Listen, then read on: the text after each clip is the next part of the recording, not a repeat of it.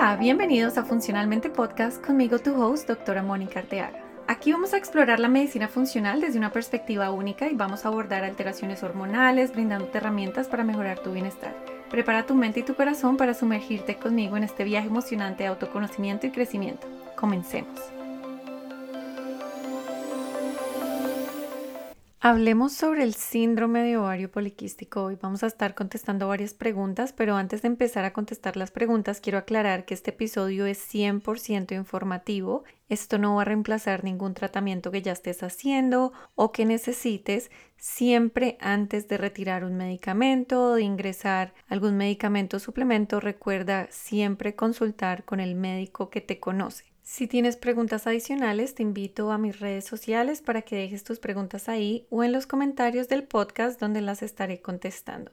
Siempre, siempre estoy atenta de contestar las preguntas. Recuerda, 100% informativo.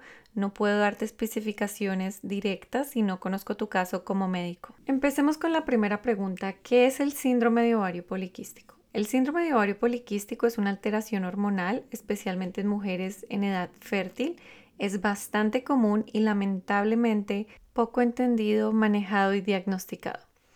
Básicamente, ¿qué reúne el síndrome de ovario poliquístico? El síndrome de ovario poliquístico se enfoca en alteración androgénica o aumento de testosterona o hormonas androgénicas. No solamente la testosterona, pero entendemos que las hormonas androgénicas, la principal es la testosterona. Sin embargo, hay otras hormonas que están involucradas también, como la DHEA dependiendo la causa de síndrome de ovario poliquístico que tengas.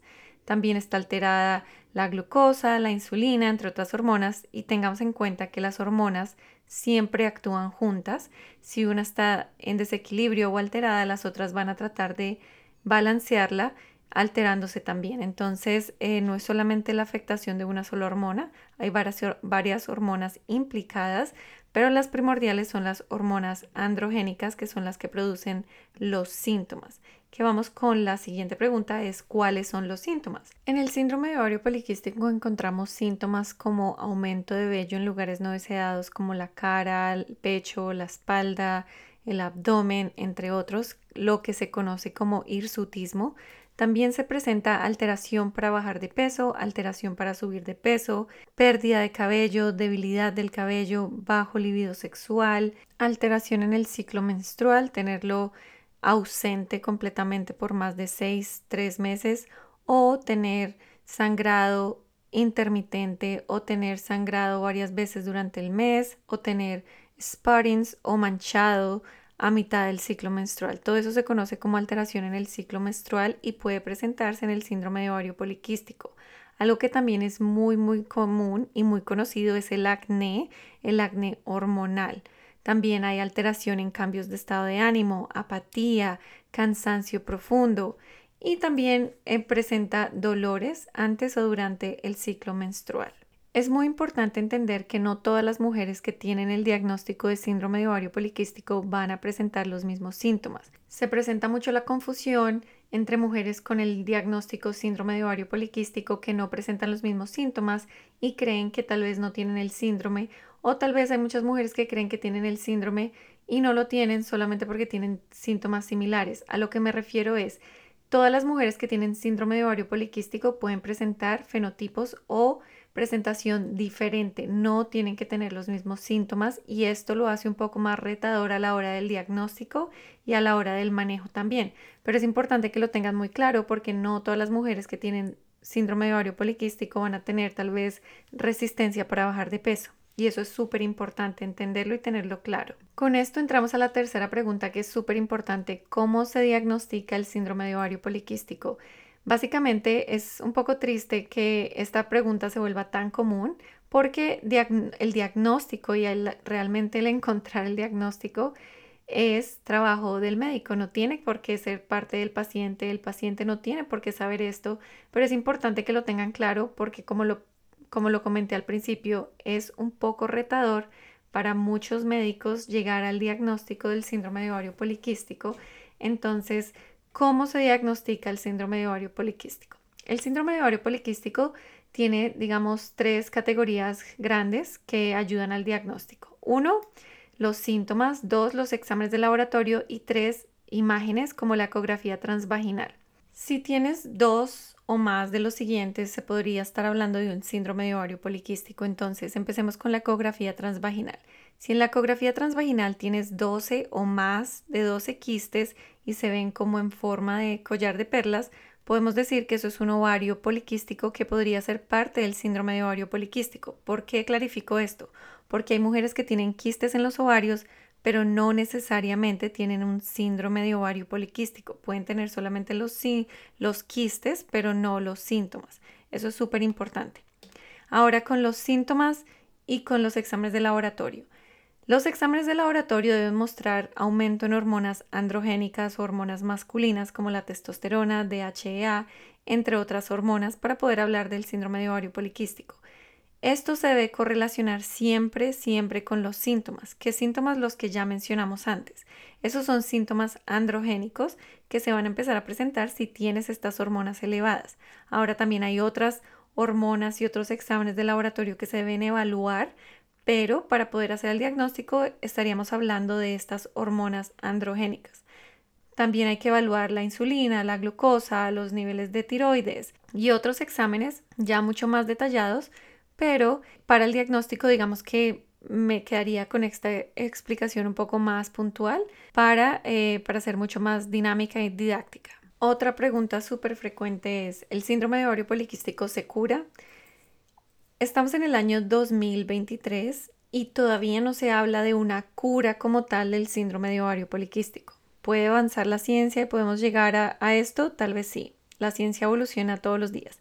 Lo que sí les puedo decir es desde lo que yo veo con mis pacientes y desde la experiencia que tengo es que el síndrome de ovario poliquístico, aunque no se puede decir que se cura, sí se puede manejar 100%. Se puede manejar los síntomas, se pueden manejar todas las cosas que se presentan durante el síndrome de ovario poliquístico y hay mujeres que aunque tengan el diagnóstico viven una vida totalmente fuera de síntomas, sin problema, sin acordarse que tienen el diagnóstico, aunque no podamos hablar en este momento científicamente de que el síndrome de ovario poliquístico se cure, sí se puede controlar. ¿Cuál es el impacto del síndrome de ovario poliquístico en la fertilidad? El síndrome de ovario poliquístico sí afecta la fertilidad. ¿Por qué? Si no tenemos un ciclo menstrual regular, probablemente no vamos a tener una ovulación. Si no hay ovulación, pues obviamente no se puede dar un embarazo. Si hay alteración por mucho tiempo del ciclo menstrual y no se tienen las hormonas reguladas, tampoco se puede dar una ovulación efectiva, lo que se conoce como un ciclo menstrual sin ovulación o anovulatorio. Y si no hay ovulación, nuevamente no hay embarazo. Entonces, muchas mujeres que pasan por este diagnóstico del síndrome de ovario poliquístico tienen alteración en la fertilidad o tienen dificultad para tener embarazos. Ahora, es imposible que una mujer con síndrome de ovario poliquístico quede en embarazo, eso es totalmente falso y que quede claro. Una mujer con síndrome de ovario poliquístico sí puede quedar en embarazo, sí puede tener un embarazo 100% saludable. Ahora, puede que sea un poco más difícil que una mujer que no tenga el diagnóstico, sí, eso sí es verdad, pero eso no significa que no vayan a poder tener un embarazo. Ahora, mi recomendación y lo que yo he visto nuevamente en mis pacientes es que se debe tratar y manejar el síndrome de ovario poliquístico desde la causa de raíz, entendiendo qué hormonas están alteradas, cómo se empiezan a mejorar, empezar a tener como un historial de manejo antes de empezar a planear un embarazo para que no sea todo al mismo tiempo y obviamente tu cuerpo esté listo para crear un embarazo, ya sea de forma natural o ya sea con ayuda de una clínica de fertilidad, que cualquiera de las dos formas que uses están bien, pero tu cuerpo debe estar listo para poder generar un embarazo y mantenerlo de forma saludable por nueve meses. Digamos que hay mucho más para hablar del síndrome de ovario poliquístico. He puesto muchísima información en mis redes sociales. Si no me sigues, te invito a que me sigas en TikTok y en Instagram. Pero obviamente es importante tener claro que este podcast solamente está cubriendo la parte superficial como para que tengas la información más importante que como paciente deberías tener. Sin embargo, hay mucho más para saber sobre el síndrome de ovario poliquístico y aquí solamente estamos tocando la parte superficial nuevamente. Quiero hablar un poquito del manejo o del tratamiento Obviamente no todas las mujeres con síndrome de ovario poliquístico deben tener el mismo manejo. Ahí es donde está a veces como la cereza del postre. Se les quiere dar el mismo manejo a todas las mujeres con síndrome de ovario poliquístico y esto no genera resultados en muchas mujeres y la razón es porque no todas tienen la misma causa y cada mujer debe ser tratada de forma personalizada para poder realmente ver cambios. Entonces, un tratamiento súper común para el síndrome de ovario poliquístico son los anticonceptivos orales, que yo estoy 100% en desacuerdo. No recomiendo los anticonceptivos orales para absolutamente nada. Si quieres tener más información sobre los anticonceptivos orales, te invito a mi primer episodio sobre los anticonceptivos orales donde cuento mi historia como paciente y mi opinión como médico sobre ellos. Así que no voy a abundar mucho sobre ellos aquí, pero de entrada digo, no son el tratamiento para, los, para el síndrome de ovario poliquístico. Otro súper común es la metformina, que acabo de hacer un reel para Instagram sobre esto. La metformina es un medicamento espectacular para quienes lo necesitan. La metformina es un medicamento farmacológico que se usa para pacientes con diabetes tipo 2 para pacientes que tienen niveles muy altos de glucosa, resistentes a controlarse o resistente a, bajar estos niveles. No todas las mujeres con síndrome de ovario poliquístico deberían usar la metformina. No todas las personas con resistencia a la insulina deberían usar metformina. La metformina tiene efectos secundarios gastrointestinales y ya sabemos que cuando tenemos alteraciones gastrointestinales también van a hacer que se afecte ciertos procesos hormonales, ya que hay varias hormonas que tienen que pasar por nuestro sistema digestivo para poder producirse, metabolizarse y hacer diferentes procesos. No solamente eso, también, por ejemplo, si tienes tu sistema digestivo alterado, no vas a tal vez tener em, una eliminación de heces todos los días o puedes tener una diarrea progresiva o un estreñimiento y esto va a hacer que tengas una alteración en el estrógeno, por ejemplo.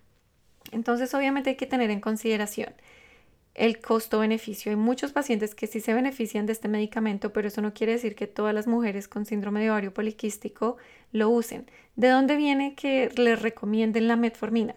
Casi el 80-85% de las mujeres con síndrome de ovario poliquístico presentan resistencia a la insulina o es causado por la resistencia a la insulina. Entonces, como se está hablando de la resistencia a la insulina, hablamos que hay un aumento de glucosa bastante importante y por esto se empezó a manejar con metformina. Sin embargo, no estoy de acuerdo con este manejo nuevamente. Eh, no quiere decir que el medicamento sea malo, pero debería ser usado para quienes lo necesitan realmente.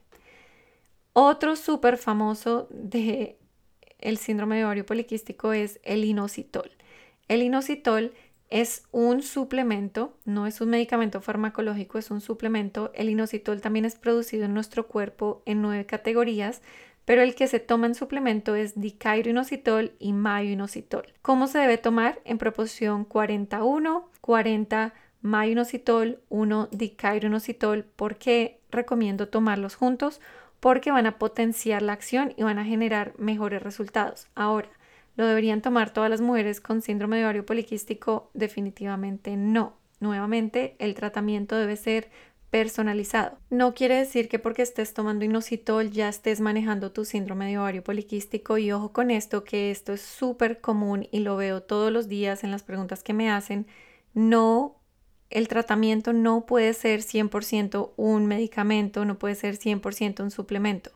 Hay muchas cosas que hacen parte del tratamiento para que realmente sea efectivo y muchas veces el tomar solamente un suplemento no va a servir de nada porque el suplemento necesita ciertos cambios y cierta ayuda para poder funcionar realmente. Entonces, las mujeres que corren a comprar el inositol y lo empiezan a tomar, tal vez esa no es la solución. El inositol es un excelente, excelente suplemento, especialmente para mujeres con síndrome de ovario poliquístico. ¿Por qué?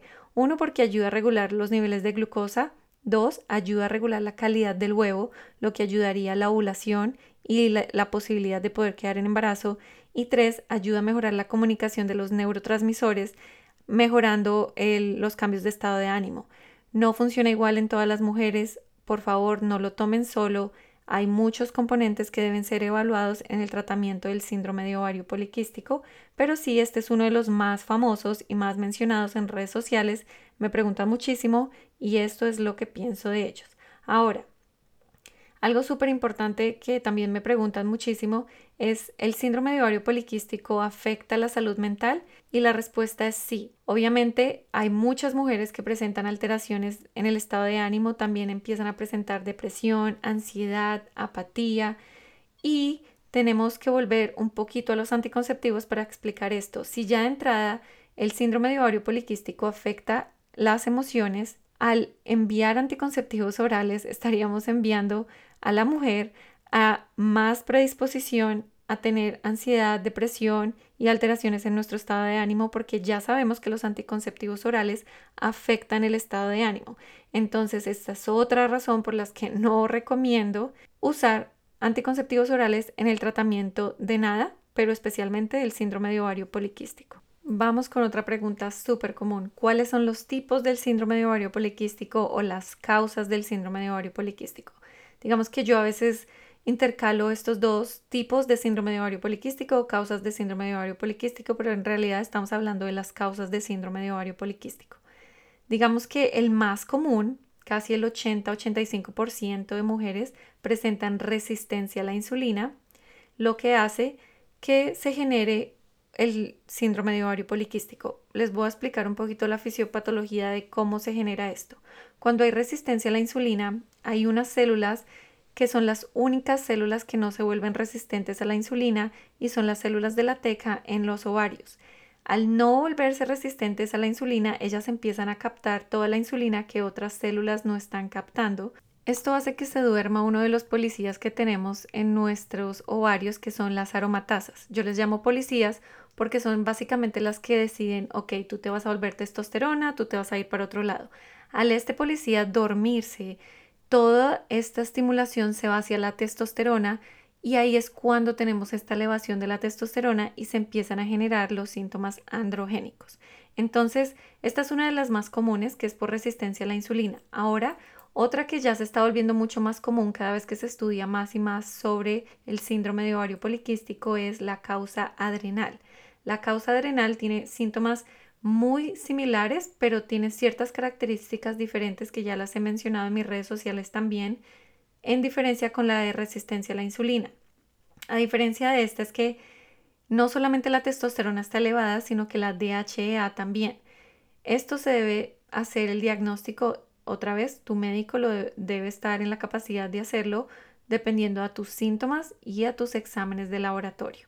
Hay otros tipos o otras causas del síndrome de ovario poliquístico como inflamatorio, pero al final estos dos que mencioné son los más comunes y no quiere decir que los otros no se presenten, pero cuando se empieza a mejorar ya sea la resistencia a la insulina o el aumento de DHEA, se empiezan a mejorar los otros también. Entonces digamos que estas son las dos categorías más importantes sin quitarle importancia a las otras también. ¿Qué alimentos específicamente debo eliminar o evitar si tengo el síndrome de ovario poliquístico? No recomiendo eliminar ningún grupo radicalmente sin realmente saber qué te afecta a ti como paciente. Muchas personas y muchas eh, recomendaciones en redes sociales y en internet que veo que no coman lácteos, no coman harinas, elimina la fruta, elimina todo el gluten y esto no es 100% realidad. Digamos que la alimentación, que también lo hablé en mi podcast episodio anterior, no es igual para todas las personas, debe ser personalizado. No todas las mujeres con síndrome de ovario poliquístico tienen alteración con los lácteos. No todas las personas con síndrome de ovario poliquístico tienen alteración con el gluten. Esto debe ser muy, muy específico de cada paciente. No recomiendo eliminar todos los carbohidratos porque si se dan cuenta, no todas las mujeres que tienen síndrome de ovario poliquístico tienen resistencia a la insulina. Y si tu caso es adrenal, no tienes por qué eliminar todos los carbohidratos. Aún así, teniendo resistencia a la insulina, no recomiendo eliminar todos los carbohidratos. ¿Qué recomiendo? Recomiendo que aprendas a comer. Para ti, para tus hormonas, que sepas cuándo comer, cómo comer, cómo poner tus alimentos, cómo evitar estos picos de glucosa que te van a generar eventualmente síntomas. Cómo perder el miedo a la alimentación cómo dejar de tener esto en tu cabeza de no puedo comer esto, esto es bueno, esto es malo, y realmente enfocarte en la nutrición, en lo que te da vitaminas, minerales, energía, entre otras cosas. Esa es mi recomendación más gigante sobre la alimentación con el síndrome de ovario poliquístico. ¿Qué tipo de ejercicio específicamente recomiendo para el síndrome de ovario poliquístico? Esa pregunta me la hacen mucho y esto es controversial. ¿Por qué? Porque digamos, yo no creo que haya un ejercicio específico que vaya a funcionar mejor o que, te vaya a afectar más tu síndrome de ovario poliquístico. Lo más importante es que si eres una persona que no está acostumbrada a hacer ejercicio, si eres una persona que no tiene un estilo de vida activo, no trates de ir de 0 a 100 empieza caminando todos los días o tal vez empieza a caminar tres veces a la semana, dos veces a la semana y vas incrementando. Ahora, no recomiendo cardio todos los días si ya eres una persona que ya lleva un proceso de ejercicio. Recomendaría que te enfocaras en variedad para que le des diferentes estímulos a tu cuerpo diferentes días. Es decir, si tres días a la semana haces pesas, otros dos días puedes hacer yoga o pilates o tal vez si solamente haces ejercicio tres veces a la semana, puedes hacer un día yoga, un día fuerza, al otro día puedes hacer yoga o pilates y al otro día puedes hacer fuerza o los puedes intercalar. La idea principalmente es que no hagas el mismo ejercicio todos los días para que puedas tener un diferente estímulo. Ahora, escucha tu cuerpo. Esto no funciona para todo el mundo. Digamos que hay algo que se llama eh, cycle cycling, que es dependiendo en, el, en la fase del ciclo menstrual en el que estés, vas a hacer diferentes cosas.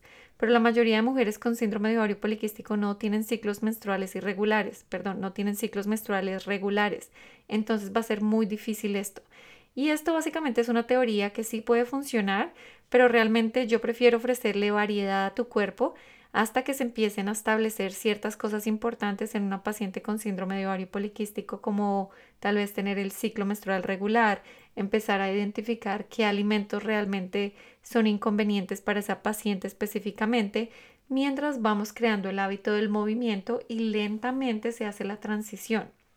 No es que un ejercicio sea peor que otro, no es que el CrossFit sea malo para el síndrome de ovario poliquístico o las pesas o correr. No, no específicamente. Lo importante es que te muevas, que estés activa y que empieces de poquito a más. ¿Por qué? Porque obviamente no vas a pasar de 0 a 100. Esto no solamente es mental, porque, mental, porque digo mental, porque obviamente va a alterar en crear un hábito que el que quieras pasar de nada a todo. Y el día que no hagas todo, pues entonces vas a volver a nada y te vas a quedar en esa en esa rueda de hámster donde no puedes hacer, si no haces todo perfecto, entonces no lo haces y al final no haces ningún movimiento. Entonces, básicamente enfócate en hacer diferentes tipos de ejercicios, en darle diferente estímulo a tu cuerpo y en escuchar a tu cuerpo. No hagas más de una hora de ejercicio porque hacer ejercicio extra genera estrés, ese estrés genera inflamación. No quiere decir, ojo con esto, que el ejercicio sea malo. Lo que quiero explicar con esto es que no todas las personas están en la misma capacidad para hacer muchas horas de ejercicio o quedarse por un tiempo prolongado haciendo ejercicio. Esto puede ser menos beneficioso para ti si ya tienes una alteración hormonal. Entonces yo creo que 50, 60 minutos es suficiente si ya estás haciendo ejercicio. Si no haces ejercicio y estás empezando desde cero o te sientes cansada todo el tiempo, yo te recomiendo que empieces de más poquito a más. Otra vez esto debe ser personalizado y esto es algo que lo trabajo muchísimo con mis pacientes uno a uno y lo estamos trabajando en nuestro programa Transformación Hormonal de seis meses porque debe ser algo muy paulatino y debe ser monitorizado también porque no es como ve a comer mejor y haz ejercicio y de repente que te vayas para el gimnasio a hacer una hora de ejercicio, una hora y media. Esto no tiene sentido porque no va a ser beneficioso especialmente si ya tienes una alteración hormonal. Bueno, vamos a dejar las preguntas hasta ahí. Creo que con lo que cubrimos cubrimos bastante bastante información básica importante. Eh, este es uno de los episodios más educativos que he creado hasta ahora. Prefiero que estos episodios de podcast sean un poco más livianos, que no sean tan cargados de información. Para eso también pongo información en redes sociales, también hay cursos y hay muchas cosas que entran mucho más a detalle. Obviamente es importante poner la información ahí, eh, pero quiero que estos episodios sean un poco más livianos, por eso este va a ser un poco más corto para que toda esa información pueda ser procesada. Eh, no los quiero hacer tan pesados, tan educativos, tan científicos, porque quiero que esto sea como como conversar con tu amiga, porque yo también soy médico, pero también soy mujer y realmente sí quiero que este podcast nos ayude a tener una relación mucho más cercana. Si escuchan este sonido como maraca, es mi, son mis manillas que siempre que me muevo están haciendo un sonido, entonces Me perdonan por el sonidito de las maracas en el episodio. Y como siempre, yo siempre les tengo un cuento, un chisme o algo en los episodios. Esta vez no es mío.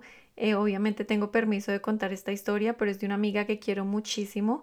Y antes, antes de, empezar a trabajar conmigo, de ser mi paciente, em, ella quería ir al médico a que le hicieran su chequeo regular para empezar a planear un embarazo. Ella traía alteración del ciclo menstrual, pero no tenía nada específico ni tampoco tenía ningún tratamiento ni diagnóstico. El médico le dijo, no te preocupes, no tienes que hacer absolutamente nada, estás muy joven, ve, sigue viviendo tu vida y cuando quieras quedar en embarazo no va a haber ningún problema. Y esto fue totalmente falso, porque cuando tampoco le mandaron exámenes, tampoco le mandaron ningún chequeo y cuando ya yo le aconsejé que fuera otra vez a su médico y le pidiera ciertos exámenes, hizo los exámenes, el médico le dijo que todo estaba normal, que no tenía absolutamente nada y cuando lo revisamos, ro, ro o sorpresa, síndrome de ovario poliquístico. Y obviamente ella tenía alteración en el ciclo menstrual, tenía varios síntomas que no había determinado que eran síntomas porque como los había tenido desde hace mucho tiempo, se habían vuelto muy regulares y esto es muy común, esto lo veo mucho en muchas pacientes que tal vez a veces no determinan que hay síntomas que son síntomas porque llevan tanto tiempo viviéndolos que realmente llega un punto en el que se vuelven normal y hacen parte de nuestra vida. Entonces, eh, ella empezó a su tratamiento, empezó a darse cuenta que realmente si quería ser mamá y empezar a sentirse bien, si tenía que empezar a balancear ciertas cosas, nos dimos cuenta que obviamente sus hormonas estaban en desbalance, tenía el diagnóstico como tal de síndrome de ovario poliquístico, ella nunca en la vida había tenido este diagnóstico, ya había ido muchísimas veces al médico por alteración en el ciclo menstrual y otros síntomas y la única solución que le daban eran los anticonceptivos orales.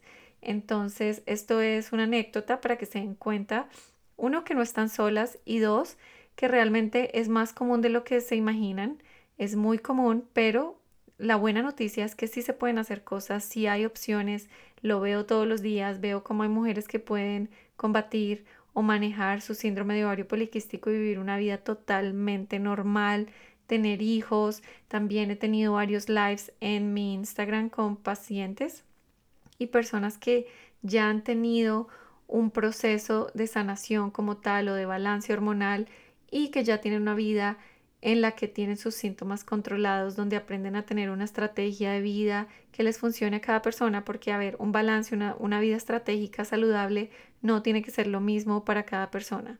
Debe ser desde lo que tú tienes disponible, desde lo que te gusta, que puedas replicar en el tiempo y no sea algo súper restrictivo, súper exigente que no puedas replicar y que te canses a los meses y vuelvas a empezar otro tratamiento diferente. Llegamos al final. Gracias por unirte a nosotros en este episodio de Funcionalmente. Recuerda que el cuidado de tu cuerpo y tu mente es fundamental para vivir una vida plena.